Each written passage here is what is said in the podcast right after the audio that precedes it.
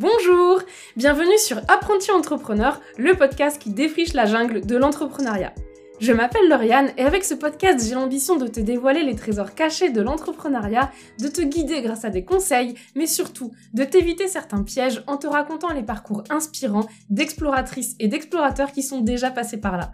Bonne écoute Hello, coucou Bienvenue dans un nouvel épisode d'Apprenti Entrepreneur. Aujourd'hui, nous allons parler de la diffusion et de l'amplification. Je te remercie de ne pas avoir pris peur quand tu as vu le titre de cet épisode, parce que il y a fort à parier que ces mots ne t'évoquent pas grand chose, ou en tout cas que tu ne vois pas pourquoi une fille qui parle de marketing va en parler. Il y a quelques épisodes, je te parlais d'inbound marketing et de marketing de contenu. C'était même l'épisode 53 pour être précise. Si tu n'as pas écouté cet épisode, je te fais un très très bref rappel de ce que c'est. Le marketing de contenu, c'est le fait de créer des contenus de valeur pour attirer tes clients, pour te faire connaître ou pour établir ton expertise. Ça peut être les trois en même temps. Par exemple, cet épisode de podcast, c'est une pièce de contenu. C'est donc une partie de ma stratégie de marketing de contenu. Voilà, c'est fini pour le rappel. Si tu as envie d'en savoir plus, tu peux aller écouter l'épisode 53. Maintenant que nous sommes d'accord sur ce qu'est le marketing de contenu, je vais te parler de diffusion et d'amplification. On va commencer par la diffusion parce que de façon logique, c'est la chose qui vient en premier une fois que tu as créé du contenu.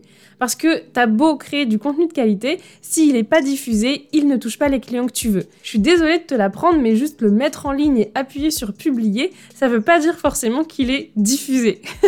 Parce que juste appuyer sur le bouton mise en ligne, ça ne veut pas forcément dire que ton contenu va se diffuser et que ça suffit à faire exploser les compteurs. C'est d'ailleurs pour ça qu'on parle de stratégie de marketing de contenu parce que plusieurs leviers vont venir faire en sorte que ton contenu touche sa cible. C'est donc quelque chose qui se réfléchit dans la globalité. D'ailleurs, il est généralement recommandé de penser à tes canaux de diffusion en créant ton contenu. Donc dès que tu commences à réfléchir à toute cette stratégie, pourquoi? Parce qu'en fait, chaque canal de diffusion a ses spécificités et donc le format peut varier. On va prendre un exemple concret. Si tu veux expliquer quelque chose en vidéo, ta vidéo ne sera pas du tout la même si elle est pour YouTube, si elle est pour TikTok ou même, soyons fous, si tu veux la mettre au cinéma.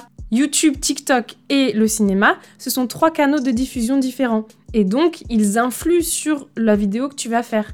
Par exemple, James Bond sur TikTok, ça peut être très très drôle, mais ça sera pas du tout la même chose que le James Bond au cinéma. Donc le contenu reste de la vidéo, mais il s'adapte aux contraintes de chaque canal. Une fois que tu as sélectionné le contenu que tu veux faire et le canal de diffusion euh, que tu veux privilégier, on passe à la phase de l'amplification. Là, on va pas se mentir, c'est majoritairement les réseaux sociaux. C'est les réseaux sociaux qui ont, dans la société actuelle en tout cas, ce pouvoir d'amplifier la diffusion d'un contenu.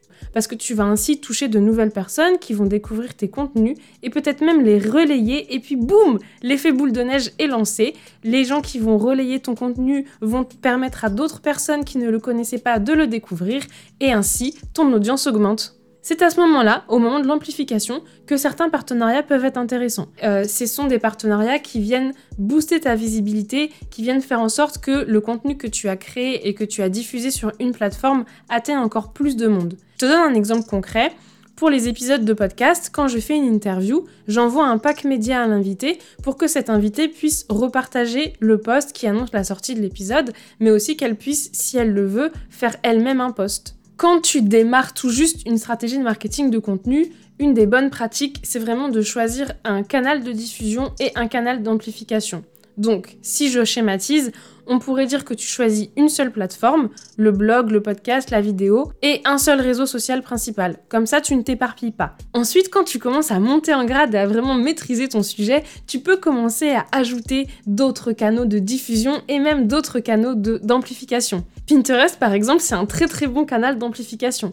La retranscription de cet épisode sous format d'article qui va être dans la partie blog du site de GetYourCom, et eh ben en fait c'est une autre plateforme de diffusion parce que ce podcast là, tu l'écoutes sous un format audio sur une plateforme audio. Et ensuite, tu peux aussi découvrir la retranscription écrite sur la partie blog. Donc tu vois, ça fait deux canaux de diffusion. Et il n'est pas rare de voir des grandes enseignes essayer différentes choses en fonction des canaux de diffusion qu'ils vont choisir. Par exemple, mon assurance, la Maïf, tous les mois, ils envoient un petit magazine de quelques pages dans lesquelles il y a du contenu sur l'assurance de façon générale, mais aussi sur la vie, sur euh, l'écologie, etc.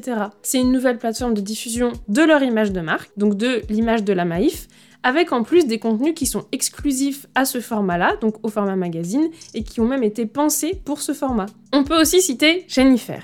Oui, je parle bien de la marque de vêtements qui s'adresse à des adolescents.